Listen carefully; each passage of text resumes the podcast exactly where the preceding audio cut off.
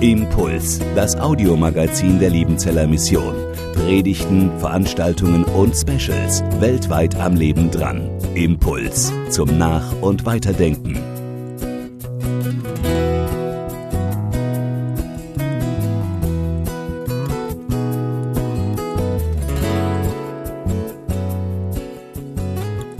Auch ich grüße Sie herzlich an diesem sonnigen Sonntagmorgen. Auch alle, die sich dazugeschaltet haben, die den Gottesdienst per Livestream verfolgen oder Übertragung. Auch heute geht es um das Thema Bekehrung oder genauer gesagt um Umkehr, nämlich um die Umkehr des alttestamentlichen Königs Asa. Ich lese uns dazu aus dem zweiten Chronikbuch, Kapitel 15, die Verse 1 bis 12. Und auf Asaria, den Sohn Odets, kam der Geist Gottes. Da zog hinaus, da zog er hinaus Asa entgegen und sprach zu ihm: Hört mir zu, Asa und ganz Juda und Benjamin. Der Herr ist mit euch, weil ihr mit ihm seid. Und wenn ihr ihn sucht, wird er sich von euch finden lassen. Werdet ihr ihn aber verlassen, so wird er euch auch verlassen. Lange Zeit hindurch war Israel ohne rechten Gott, ohne Priester, der da lehrte, und ohne Gesetz. Als sie sich aber in ihrer Not zu dem Herrn, dem Gott Israels, bekehrten und ihn suchten, ließ er sich von ihnen finden. Zu der Zeit gab es keine Sicherheit für den, der aus und einging, denn es war große Verwirrung bei allen, die in diesen Ländern wohnten. Denn ein Volk zerschlug das andere und eine Stadt die andere, denn Gott erschreckte sie mit Ängsten aller Art. Ihr aber seid getrost und lasst eure Hände nicht sinken, denn euer Werk hat seinen Lohn. Als aber Asa diese Worte hörte und die Weissagung, die der Prophet Asaja, der Sohn Odets, gesprochen hatte, wurde er getrost. Und er tat weg die gräulichen Götzen aus dem ganzen Lande Juda und Benjamin und aus den Städten, die er auf dem Gebirge Ephraim erobert hatte, und erneuerte den Altar des Herrn, der vor der Vorhalle des Herrn stand. Und er versammelte ganz Juda und Benjamin und alle aus Ephraim, Manasse und Simeon, die bei ihnen wohnten, denn es fiel ihm eine große Menge aus Israel zu, als sie sahen, dass der Herr sein Gott mit ihm war. Und sie versammelten sich in Jerusalem im dritten Monat des 15. Jahres der Herrschaft Asas und opferten dem Herrn am selben Tag von der Beute, die sie hergebracht hatten, 700 Rinder und 7000 Schafe. Und sie traten in den Bund, den Herrn, den Gott ihrer Väter zu suchen, von ganzem Herzen und von ganzer Seele. Und nun, Herr, schenk du uns ein Wort für unser Herz und ein Herz für dein Wort. Amen. Es ist schon viele Jahre her, trotzdem kann ich mich an die Situation noch gut erinnern. Ich war damals noch unverheiratet und machte mit einem Freund Urlaub auf der ostfriesischen Insel Borkum. An einem Nachmittag wanderten wir bei Ebbe am Strand entlang. Die Insel machte an dieser Stelle einen großen Bogen und so kamen wir auf die Idee, wir könnten den Weg quer durchs Watt hindurch abkürzen. Wir wussten zwar, dass man nicht ohne einen Führer ins Watt gehen sollte, aber wir dachten, was soll da schon groß passieren? Das Wetter war stabil, die Flut würde erst in einigen Stunden kommen Außerdem würden wir ja in Sichtweite des Strandes bleiben. Also marschierten wir los.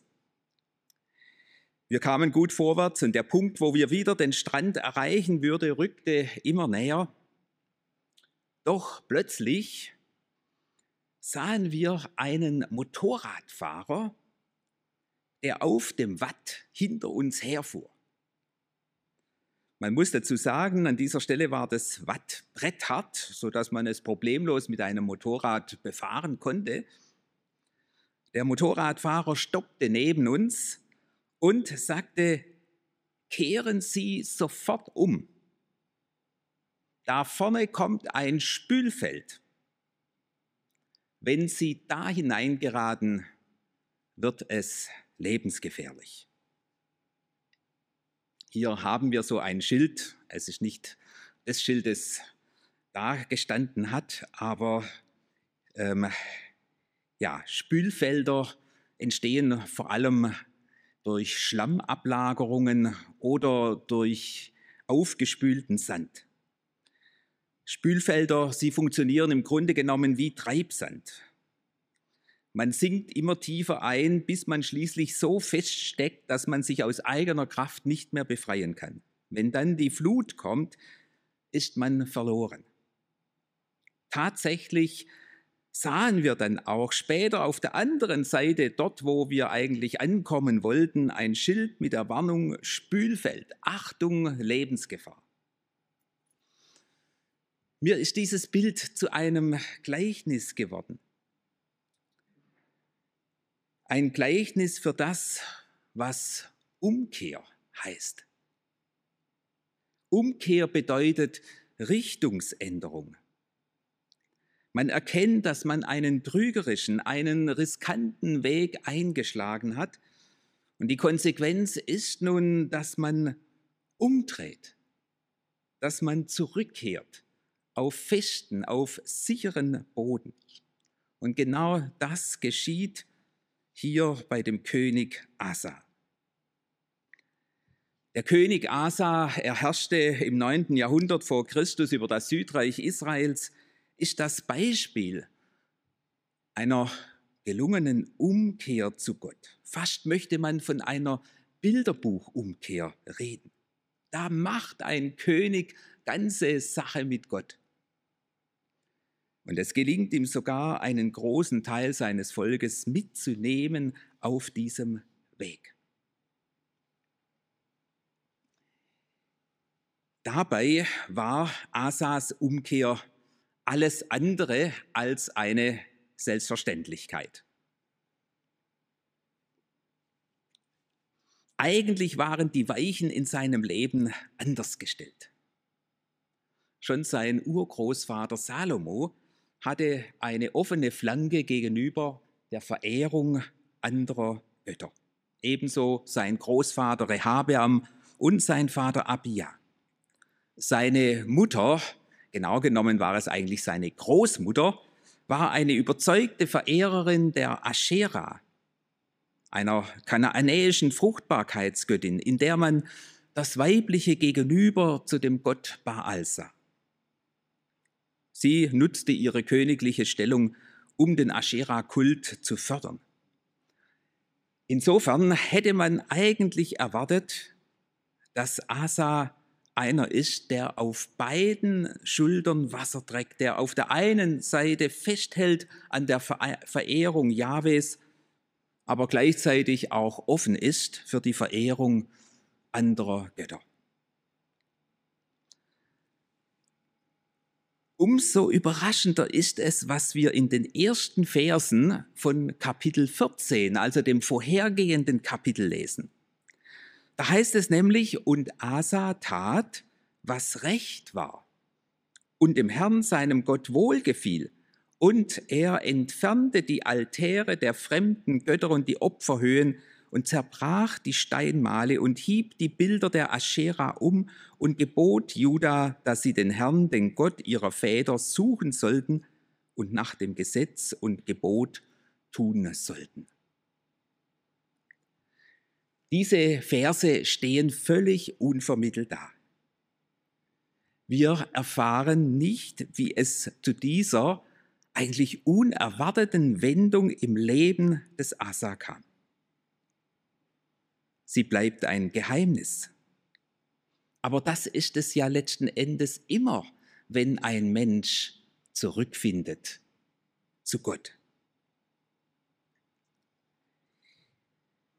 Dieses Beispiel von Asa, es macht auch deutlich, wir sind nicht festgelegt auf unsere Herkunft, auf unsere Vergangenheit, sondern Gott kann die Weichen neu stellen in unserem Leben, so wie er es bei Asa getan hat.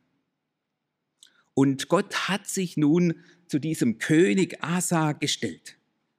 Er schenkt dem Land eine längere Zeit des Friedens, bis es dann doch zu einer kriegerischen Auseinandersetzung kommt. Aber auch hier erfährt Asa den Beistand Gottes. Wir kommen damit zum zweiten Punkt. Asas Umkehr, sie wurde bestätigt durch die Erfahrung der wunderbaren Hilfe Gottes. In Kapitel 14 erfahren wir, wie Asa nach Jahren des Friedens in eine militärische Notlage gerät. Die Kuschiter, sie stammten wohl aus dem Gebiet des heutigen Äthiopiens, ziehen von Süden her mit einem gewaltigen Heer gegen Asa heran.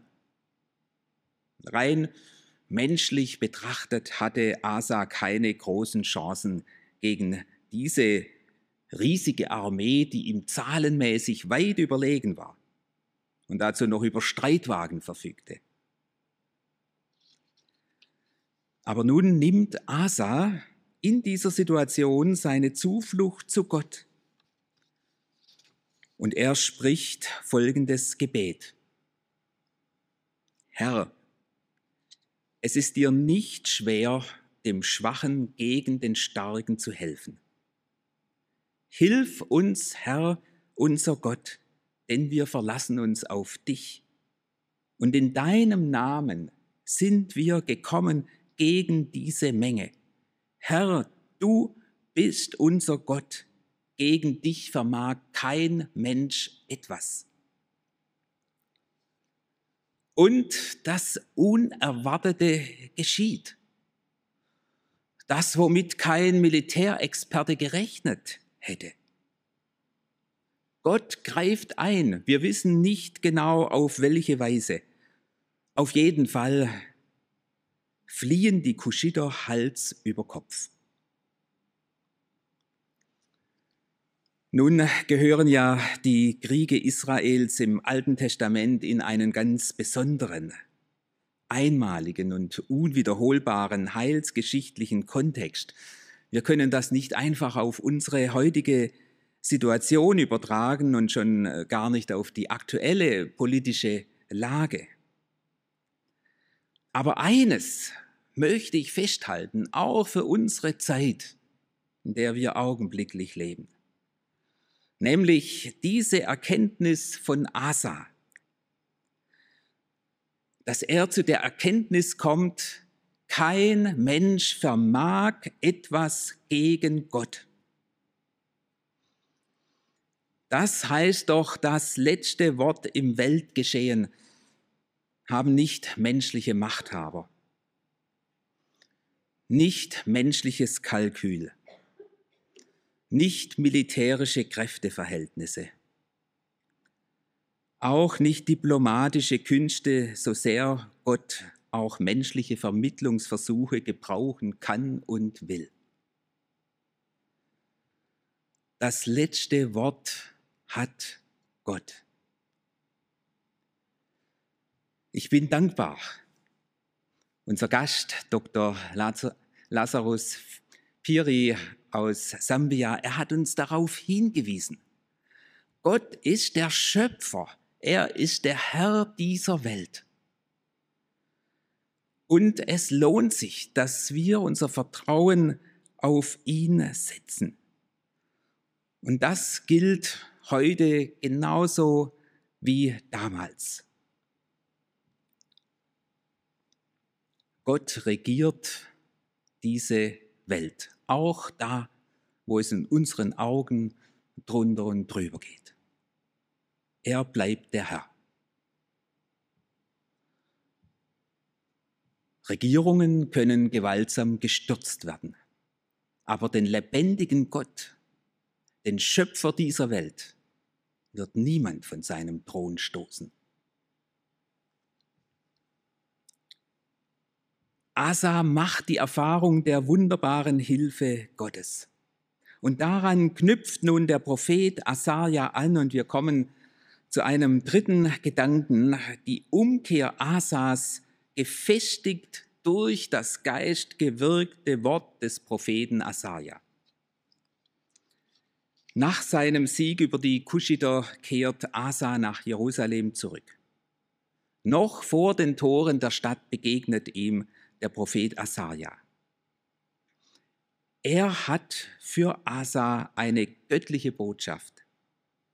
Ein Wort, das ihm der Geist Gottes eingegeben hat. Und dieses Wort knüpft an, an die Erfahrung, die Asa und sein Volk soeben gemacht haben. Der Prophet Asaja deutet diese Erfahrung folgendermaßen.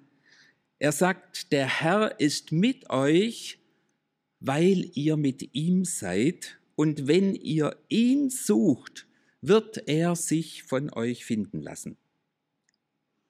Asaja will damit sagen, ihr habt erlebt, dass man Gott nicht vergeblich sucht, dass man nicht vergeblich seine Zuflucht zu ihm nimmt, dass er keinen zurückstößt, der ernsthaft seine Nähe und seine Hilfe sucht.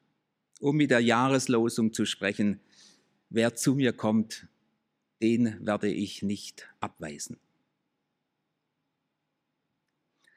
Asa hat einen Anfang mit Gott gemacht. Wir haben davon gehört. Und nun wird er von Asaja ermutigt, bestärkt, auf diesem Weg weiterzugehen, weil dieser Weg unter einer Verheißung steht, nämlich unter dieser Verheißung, wenn ihr Gott sucht dann wird er sich von euch finden lassen. Was meint dieser Begriff Gott suchen? Was heißt das konkret? Vielleicht ist es eine Hilfe, wenn wir uns den ursprünglichen Zusammenhang anschauen, in dem uns dieses Wort im Alten Testament begegnet. Zum ersten Mal taucht dieser Begriff Gott suchen auf bei Rebekka, der Mutter von Jakob und Esau.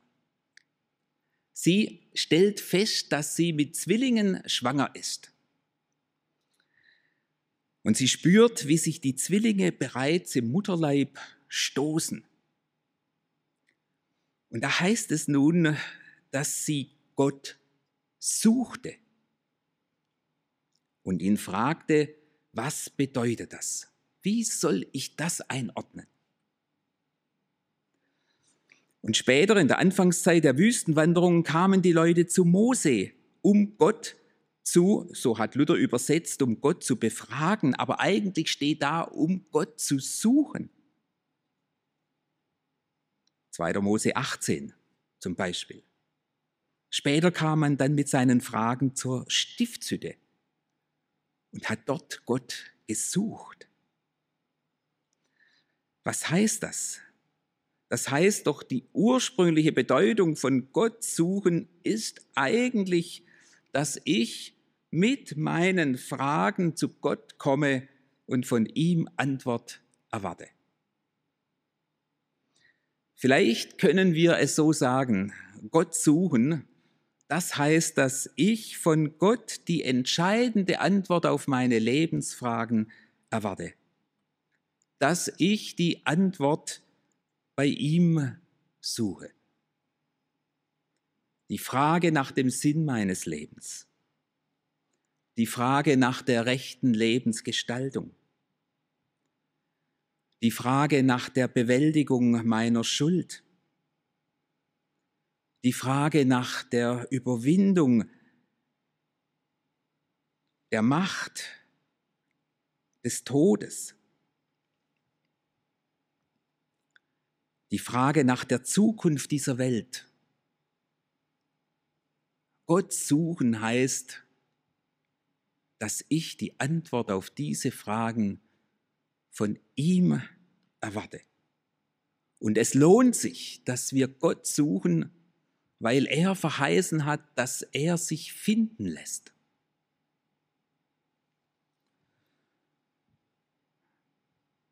Diese Antworten Gottes, wir finden sie vor allem in seinem Wort. Hier begegnet er uns. Hier lässt sich Gott finden.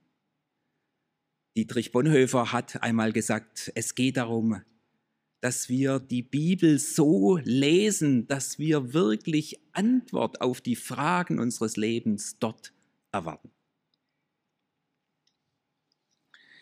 Nun hat Asaria auch von der Kehrseite gesprochen, von dem, was es heißt, Gott zu verlassen. Und er zeigt auf, wie die Abkehr von Gott zu einer Welt führt, in der Orientierungslosigkeit und Gewalt und Chaos herrscht. Aber die Betonung bei Asaria liegt nicht auf der Androhung des Gerichtes Gottes, sondern sie liegt auf der Ermutigung und auf der Bestärkung, weiterzugehen auf dem eingeschlagenen Weg. Der Grundton seiner Predigt, man könnte es neutestamentlich so formulieren, weißt du nicht, dass dich Gottes Güte zur Umkehr leitet. Jetzt bleibt dran. Jetzt lasst eure Hände nicht sinken. Jetzt gebt nicht auf. Werft euer Vertrauen auf Gott nicht über Bord, sondern haltet an ihm fest. Es geht um diese Bestärkung, Ermutigung, weiterzugehen auf dem eingeschlagenen Weg.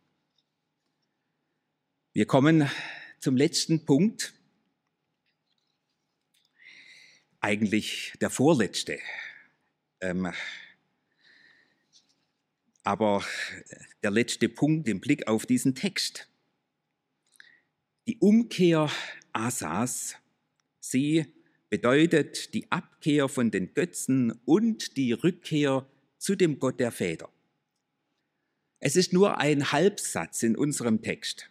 Da heißt es, und er tat weg die gräulichen Götzen aus dem ganzen Land Juda und Benjamin und aus den Städten, die er auf dem Gebirge Ephraim erobert hatte. Und doch, wie bedeutungsschwer ist dieser Halbsatz. Denn damit stellte sich Asa nicht nur gegen die Volksfrömmigkeit, er stellte sich damit auch gegen seine Familie, gegen seine Großmutter. Wie wir bereits gehört hatten, förderte Asas Großmutter den Aschera-Kult. Sie war sozusagen die Schirmherrin dieses Kultes und hatte auch extra ein Bild dieser Göttin anfertigen lassen. Und was tut Asa?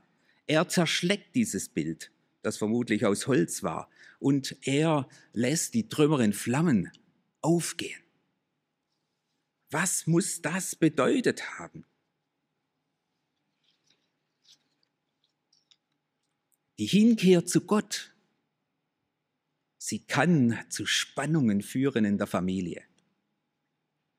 Ich erinnere mich, als ich in Japan gewesen bin, da sollte ich in einem Frauenkreis, wo sich Frauen morgens getroffen haben, eine Bibelarbeit halten. Und nach der Bibelarbeit kamen wir so miteinander ins Gespräch und dann haben die Frauen erzählt von ihrer Familie. Und ich werde nicht vergessen, wie eine Frau erzählt hat, mein Sohn hat sich taufen lassen. Sie selber war auch getauft. Schon das war ihrem Mann nicht recht. Aber als sich dann der Sohn auch noch taufen ließ, Sie sagte, seither spricht er kein Wort mehr mit mir und meinem Sohn. Aus Sorge, dass die buddhistische Ahnenverehrung nicht weitergeführt wird. Ein Riss, der durch die Familie geht. Die Frage ist, woher nahm Asa die Kraft zu diesem Schritt, der zu Spannungen in der eigenen Familie führte, wo vielleicht auch andere gesagt haben, Asa, musst du wirklich so radikal sein? Es gab ja auch durchaus Leute damals, es gibt Hinweise darauf, die nun versucht haben, diese Jahwe-Verehrung und dann diesen Fruchtbarkeitskult der Aschera miteinander zu verknüpfen, indem sie kurzerhand die Aschera zur Ehefrau von Jahwe gemacht haben. Geht das nicht auch irgendwie zusammen? Aber nein, Asa, er führt hier einen Schnitt durch. Und die Kraft dazu nimmt er aus dem Zuspruch, aus der Ermutigung des Propheten Asaja. Wir lesen in Vers 7, wie der Prophet Asa sagt, seid getrost und lasst eure Hände nicht sinken. Dieses Wort ist nicht nur ein Appell, nicht nur ein Kopf hoch, sondern dieses Wort hat schöpferische Kraft. Gleich im nächsten Vers heißt es nämlich, als aber Asa diese Worte hörte und die Weissagung, die der Prophet Asaja gesprochen hatte, wurde er getrost, wörtlich übersetzt, wurde er stark, wurde er fest. Es ist fast wie im Schöpfungsbericht, wo Gott sagt, es werde Licht und dann wird es Licht. Und hier seid getrost und Asa wird getrost. Gottes Wort schafft Veränderung. Gottes, wirkt, Gottes Wort wirkt, was es befiehlt. Es verändert Herzen. Es verändert Verhältnisse. Hier in unserem Text sogar ein ganzes Volk. Als ich noch im kirchlichen Dienst war und mich so langsam in die pfarramtliche Tätigkeit hineintastete, da kam in meiner damaligen Gemeinde die Frage auf, wurde darüber diskutiert, wie können wir in unserer Umgebung, in unserer Gesellschaft etwas bewirken, etwas verändern. Und ich werde nicht vergessen, wie eines Abends nach einer Sitzung einer der Verantwortlichen der Gemeinde zu mir sagte, Herr Sturm, glauben Sie denn im Ernst, dass sich in unserem Ort etwas ändert dadurch, dass Sie am Sonntagmorgen auf der Kanzel stehen und eine Predigt halten.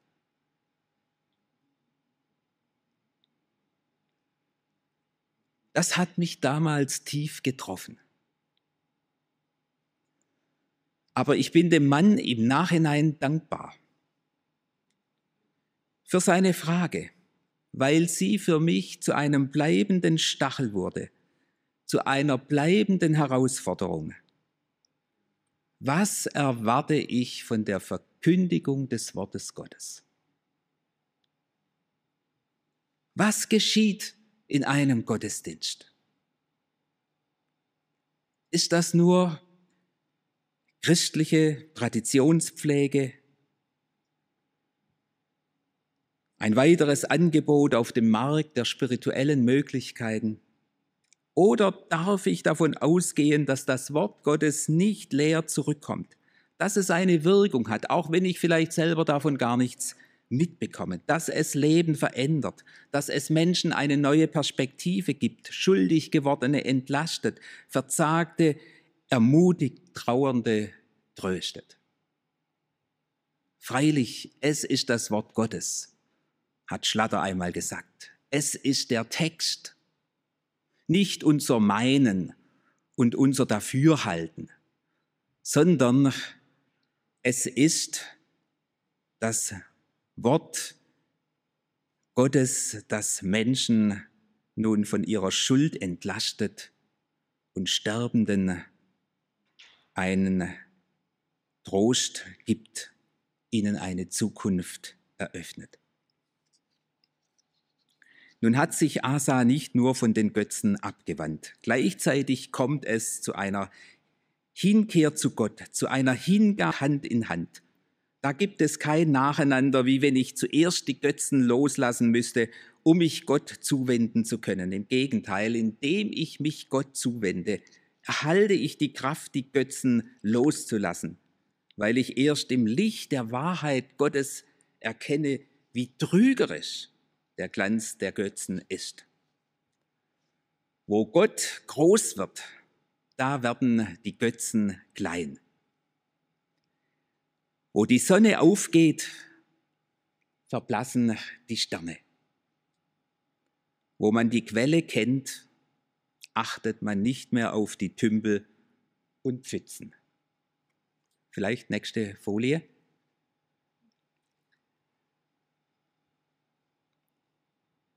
Ja, wo, die, wo man die Größe Gottes erkennt,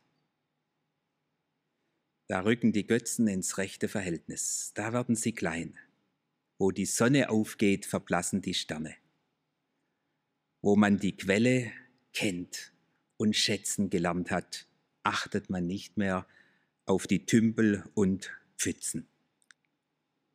Hinkehr, Hinkehr zu Gott, das heißt konkret Rückkehr zu dem Gott der Väter, zu dem Gott Abrahams, Isaaks und Jakobs. Rückkehr zu dem Gott, wie er sich in der Geschichte Israels geoffenbart hat, beim Auszug aus Ägypten, beim Bundesschluss am Berg Sinai, deshalb auch hier die Erneuerung des Bundes beim Einzug in das Land Kanaan. Für uns heute bedeutet Umkehr zu Gott vor allem Rückkehr zu dem Gott, wie er sich zuletzt und in nicht zu übertreffender Klarheit in seinem Sohn Jesus Christus geoffenbart hat. Wer Gott finden will, muss Jesus suchen. Jesus Christus ist die letzte und letztgültige Antwort Gottes auf unsere Lebensfragen. Nun könnten wir an dieser Stelle aufhören und hätten tatsächlich eine Bilderbuchumkehr mit Happy End.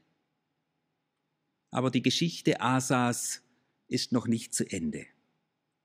Und wenn wir Kapitel, in Kapitel 16 weiterlesen, dann bekommt das Bild von Asa auf einmal Risse.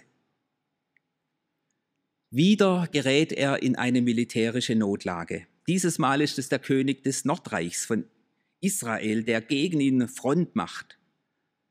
Was tut Asa? Als die Kuschiter gegen ihn heranzogen, da sucht er die Hilfe bei Gott. Jetzt sucht er die Hilfe bei einem Bündnispartner. Er schließt ein Bündnis mit dem König von Aram, dem heutigen Syrien. Als er dafür von dem Propheten Hanani kritisiert wird, macht Asa kurzen Prozess und er wirft ihn ins Gefängnis. Und das ist noch nicht das Ende. Asa wird schwer krank und wieder sucht er die Hilfe nicht bei Gott, sondern bei den Ärzten. Nun will ich gleich einem Missverständnis vorbeugen. Es geht nicht darum, Gott vertrauen und Bündnispolitik gegeneinander auszuspielen. Vertrauen auf Gott und politischer Verstand sind keine Gegensätze. Im Gegenteil, der Schweizer Theologe Karl Barth konnte einmal sagen, es gibt keinen intimeren, keinen engeren Freund des gesunden Menschenverstandes als den Heiligen Geist. Es geht auch nicht darum, das Gebet um Heilung und die Inanspruchnahme ärztlicher Hilfe gegeneinander auszuspielen. Wohl aber geht es um die Frage, Worauf verlasse ich mich im letzten? Worauf setze ich mein Vertrauen? Gerade dann, wenn wir den Eindruck haben, dass die Brücken wegbrechen, die uns bisher getragen haben, und wir auf der Suche sind nach neuen tragfähigen Brücken. Wo suche ich Halt? Dr. Lazarus Piri. Er hat verwiesen auf Psalm 121. Woher kommt mir Hilfe? Meine Hilfe kommt von dem Herrn, der Himmel und Erde gemacht hat. So schmerzlich das Ende der Geschichte von Asa ist, so froh bin ich darüber, dass uns der Verfasser des Chronikbuches dieses Ende nicht vorenthalten hat. Zum einen spricht es für die Wahrheit des biblischen Wortes. Da wird nichts beschönigt, da wird nicht idealisiert, da wird auch nicht zensiert. Hier begegnen uns Menschen wie du und ich mit ihren vorbildlichen Seiten, aber auch mit ihrem Versagen. Zum anderen ist es gut, dass wir um das Ende Asas wissen, weil es uns daran erinnert, die Ausrichtung auf Gott ist eine bleibende Herausforderung.